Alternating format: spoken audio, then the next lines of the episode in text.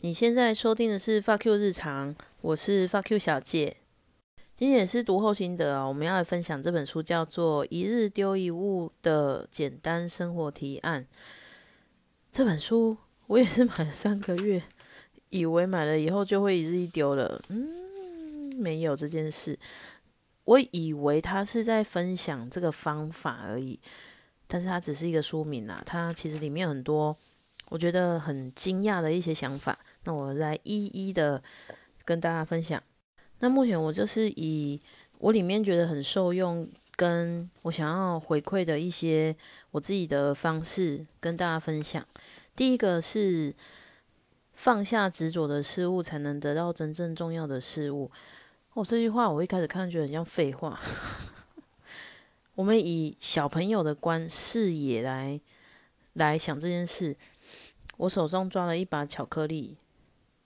然后，但是我左手拿着饮料杯，但我又想要拿前面的蛋挞好了，看我怎么拿，我只能放开巧克力，才能得到我真正想要的蛋挞。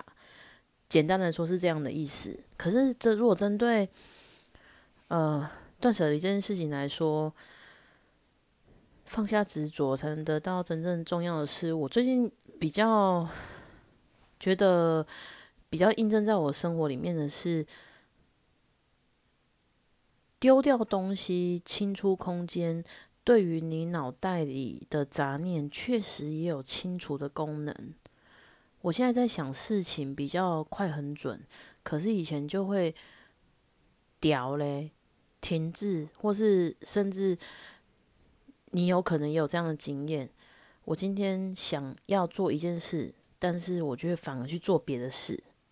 就是逃避啦，逃避。然后我今天，比如说我是一位作家，我应该要明天要截稿，我应该要好好的去写稿子嘛。但是我去玩跳舞机，玩 We，去看电影，去做任何很多跟我写稿不相干的事，也没有帮助的事，然后自暴自弃，但是没有专注在真正该做的事情上面啊。我要讲歪了，反正就是你要放下执着的事物，才能得得到真正重要的事物。如比如说，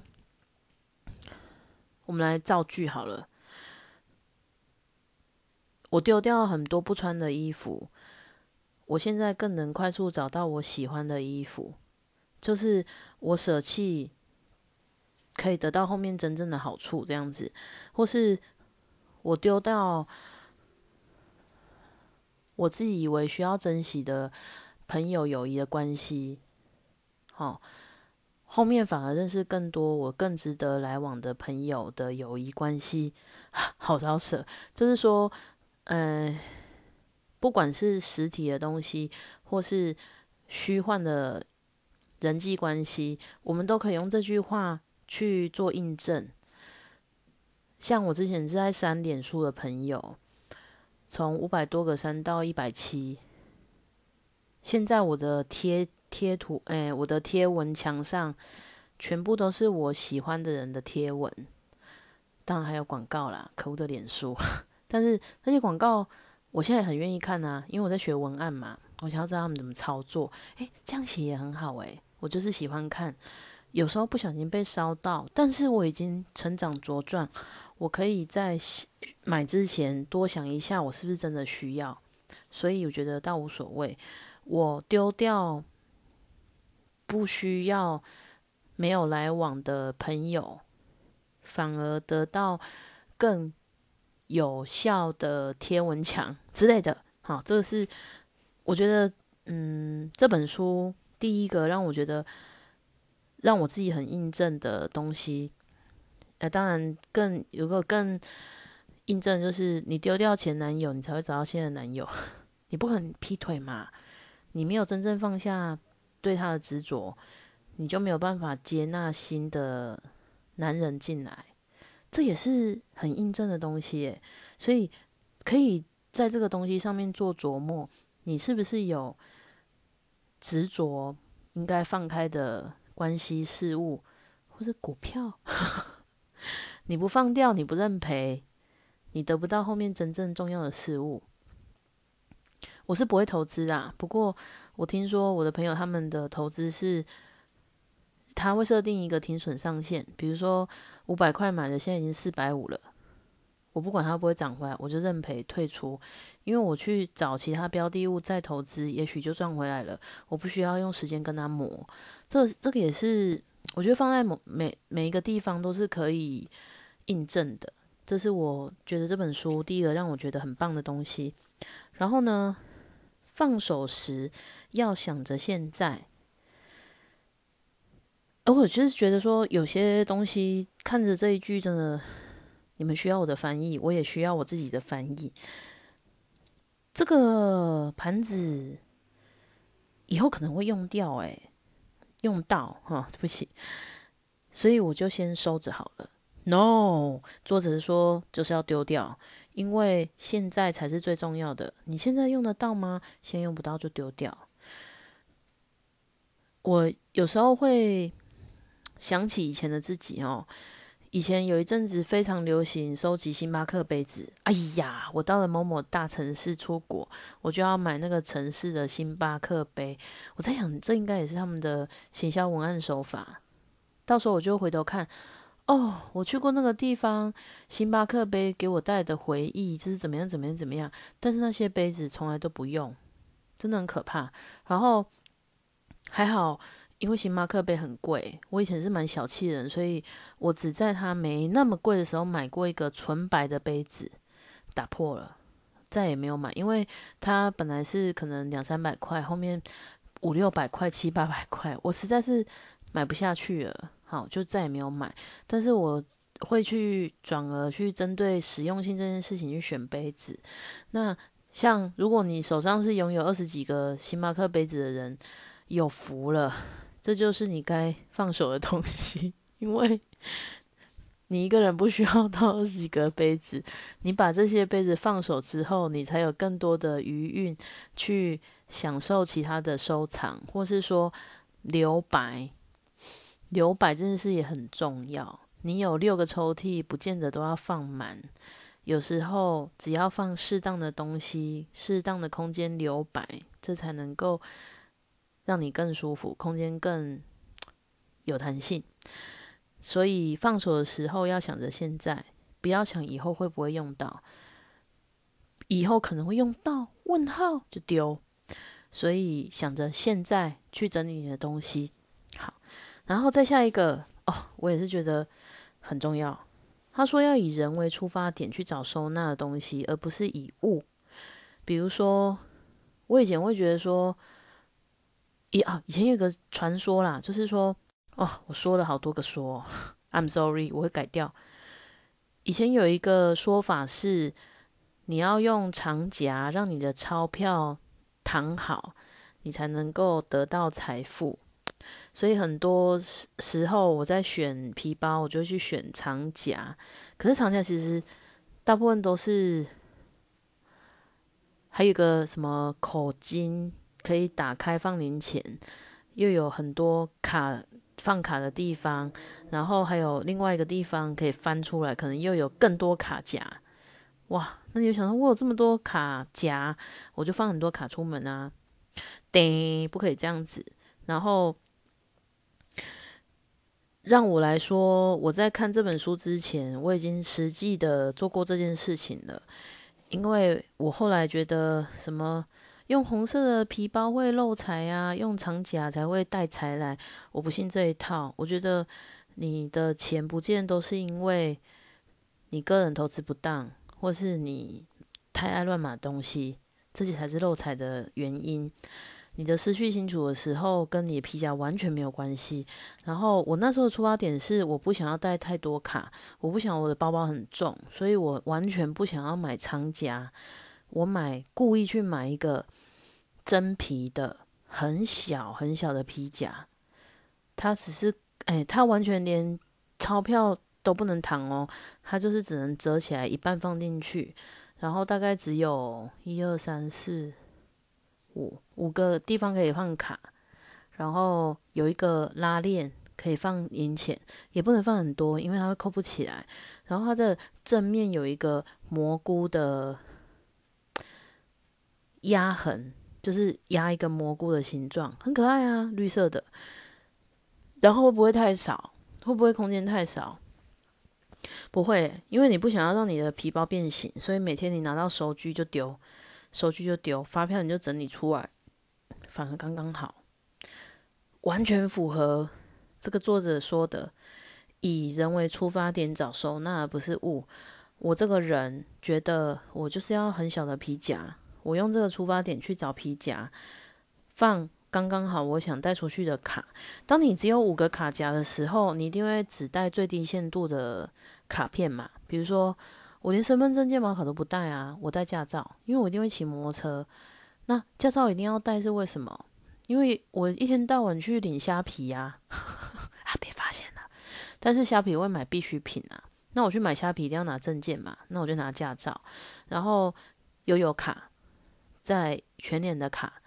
因为全年卡，我还不想弄虚拟，因为虚拟好像是要绑卡怎样。反正我跟我妈妈共用一个，她用虚拟的，我拿她的实体卡，然后再来是一张信用卡，一张提款卡，结束了。啊，还有一个是呃，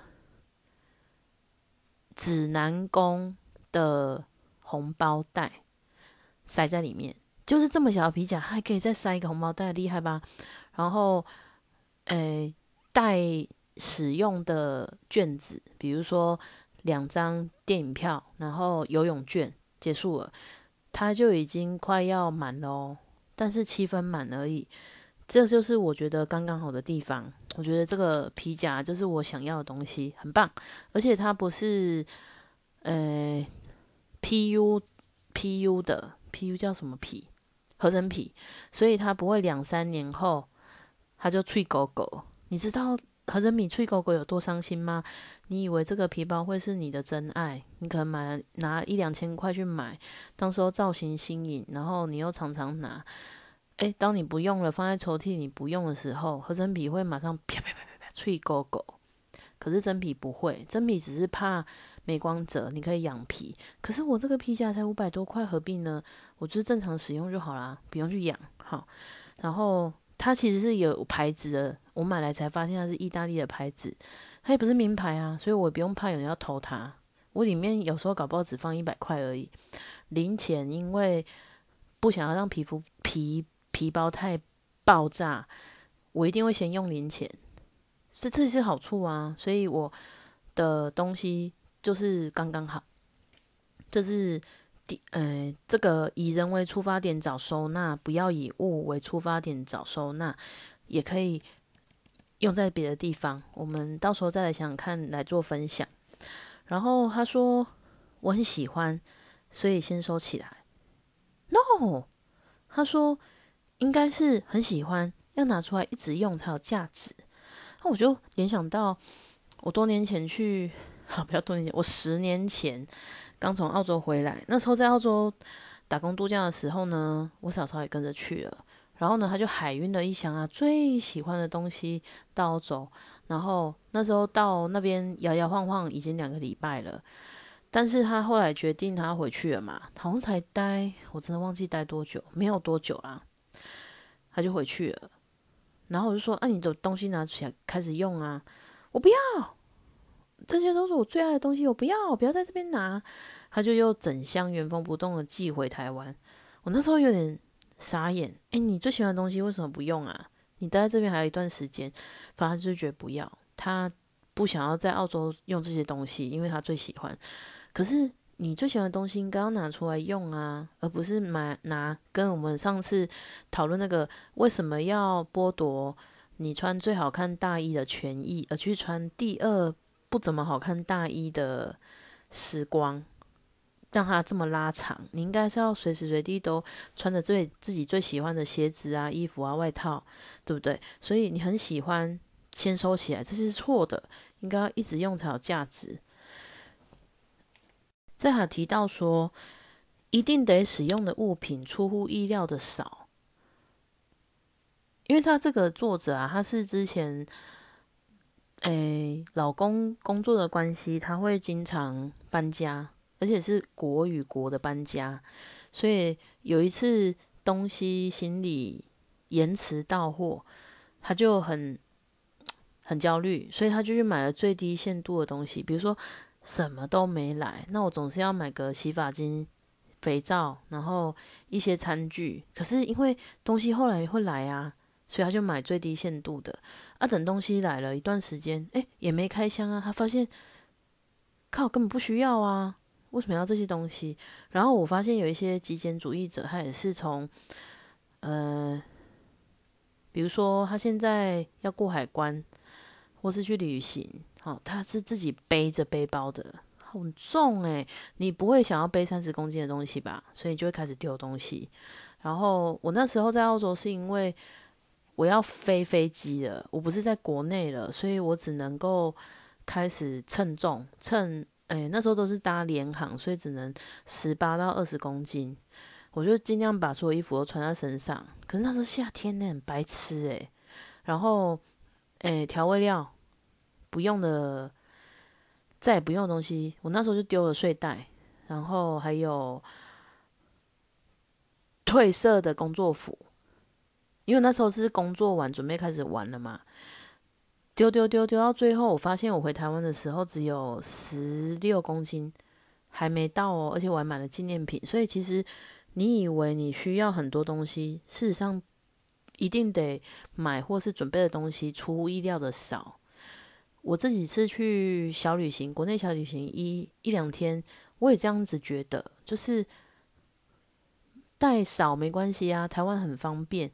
再出去买就好，可是带多我就会觉得啊，我输了，感觉在跟自己竞赛。就是我想要带最少的东西去完成我的旅程，然后而且我要一路丢，一直丢，然后到时候就是轻装旅行，轻轻的出去，更轻的回来。啊，要是我的脂肪也这样被我丢掉就好了。重点就是他说你要决定好不需要不买的东西，用，呃，应该说。一个东西可以有，呃，一种就好了。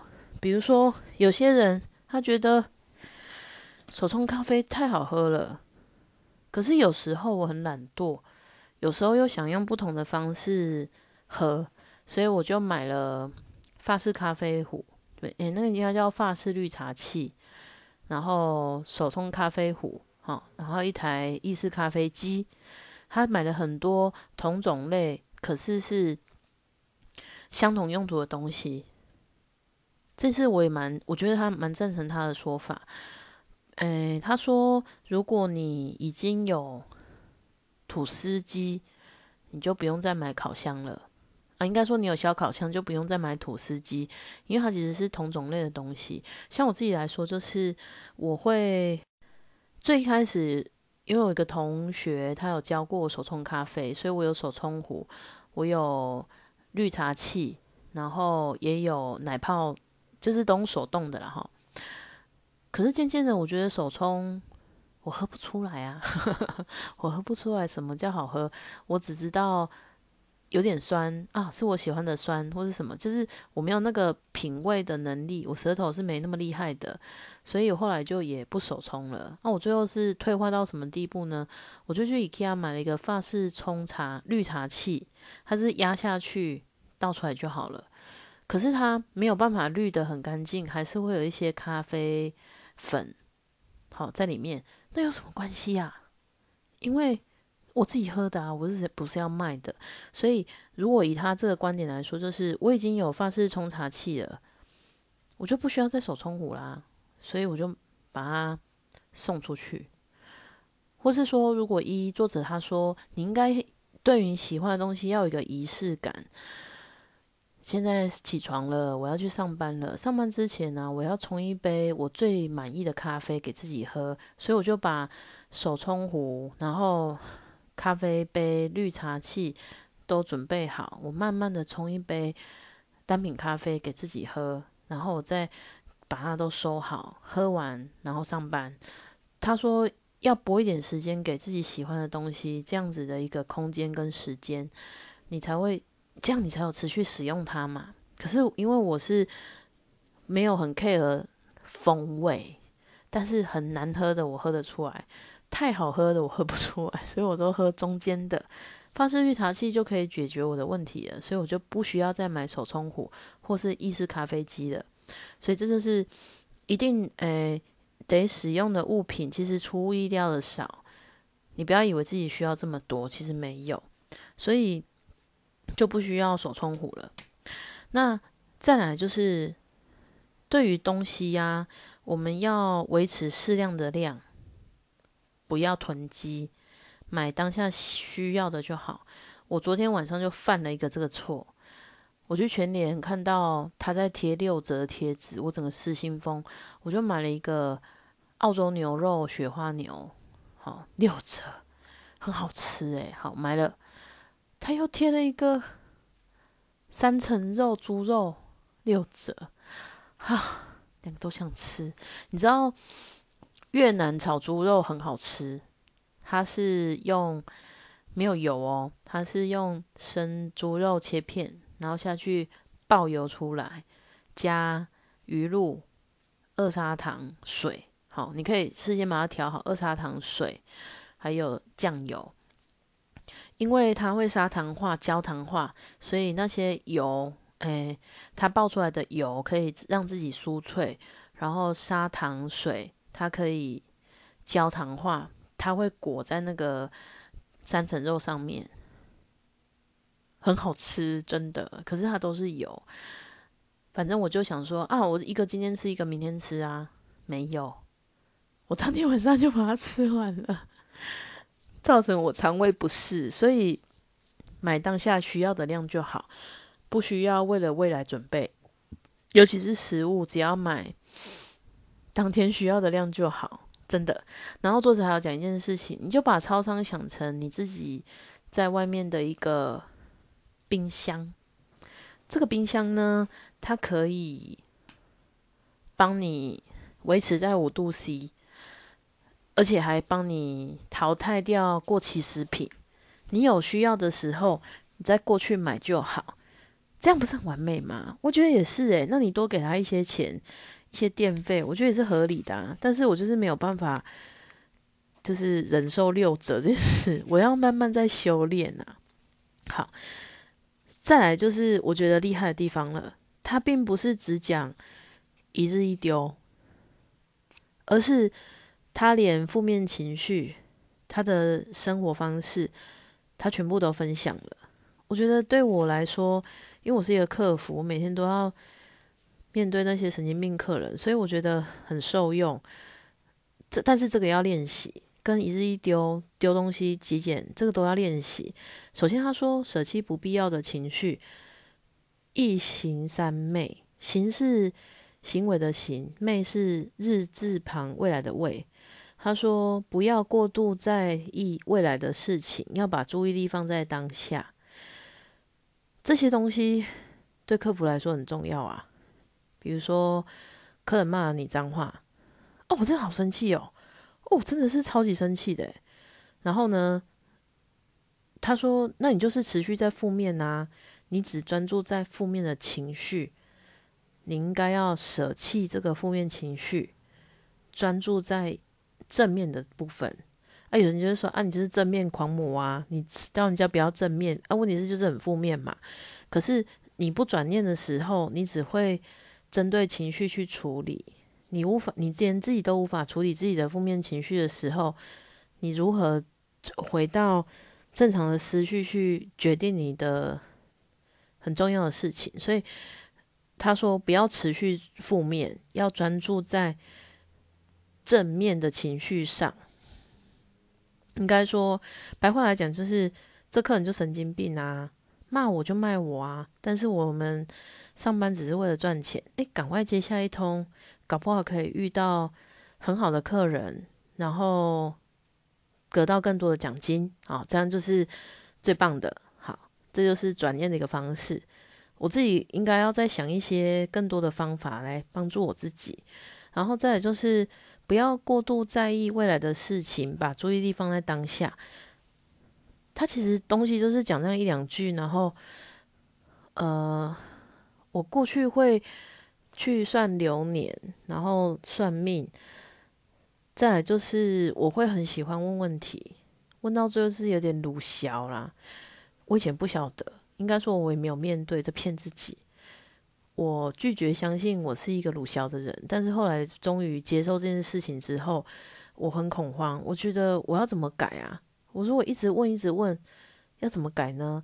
那我有一个很有智慧的同事跟我说：“哦，你问了也不会改变结果的问题，就不用问了。”比如说，问前男友为什么当初会分手？诶，问了也不会复合啦，不用问了。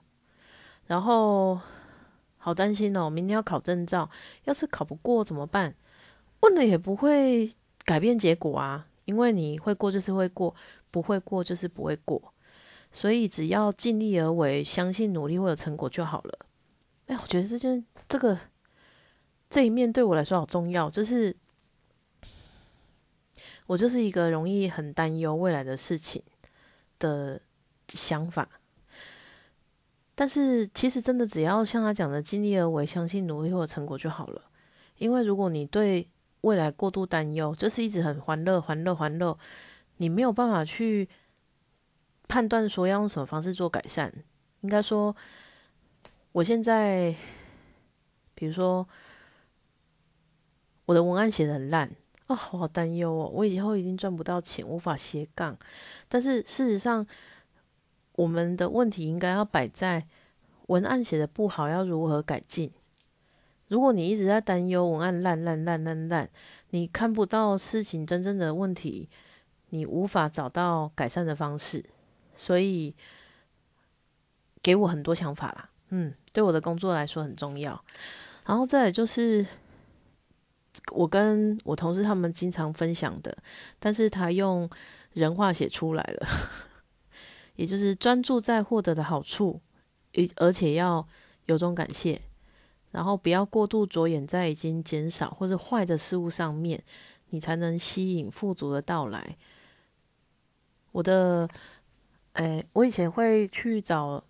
应该说，我有曾经找一个塔罗牌老师做了一个祈愿版。